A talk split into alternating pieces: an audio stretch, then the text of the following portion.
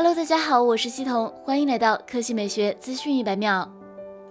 苹果果然带来了两款新的 iPad 平板，一个是第四代 iPad Air，一个是第八代 iPad。iPad 八外观设计完全延续上代产品，十点二英寸屏幕，金色、银色、深空灰色，内置 A 十二处理器，官方号称比上代性能提升百分之四十。操作系统为 iPadOS 十四，支持 Apple Pencil。价格方面，三十二 G WiFi 版两千四百九十九元起，iPad Air 四则是全新设计，更加轻薄，厚度仅为六点一毫米，重量四百五十八克，拥有银色。色、深空灰色、玫瑰金色、绿色、天蓝色五种配色，十点九英寸的窄边框，全贴合视网膜全面屏，分辨率二三六零乘幺六四零，P 三广色域，五百尼特亮度，支持第二代 Apple Pencil，机身顶部 Touch ID 指纹识别与电源键二合一，侧面是 Apple Pencil 磁力接口、SIM 卡槽、音量键，底部则是 USB-C 接口和立体扬声器，处理器是全球首发五纳米制造工艺的 A 十四，集成多达一百一十八亿个晶体管，六个 CPU。核心四个 GPU 核心，十六个精神引擎核心，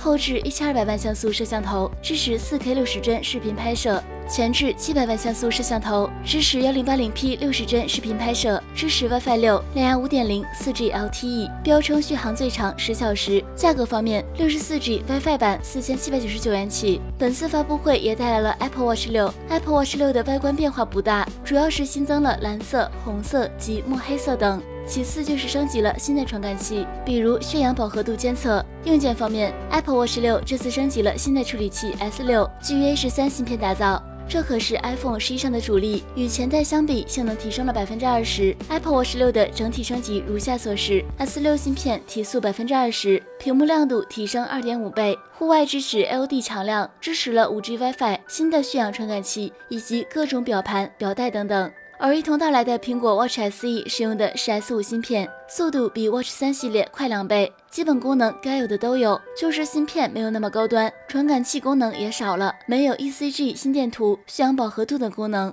最后是售价，国行 GPS 版售价三千一百九十九元，蜂窝加 GPS 版售价三千九百九十九元，Apple Watch SE 的 GPS 版售价两千一百九十九元，蜂窝加 GPS 版售价两千四百九十九元。好了，以上就是本期科技美学资讯百秒的全部内容，我们明天再见。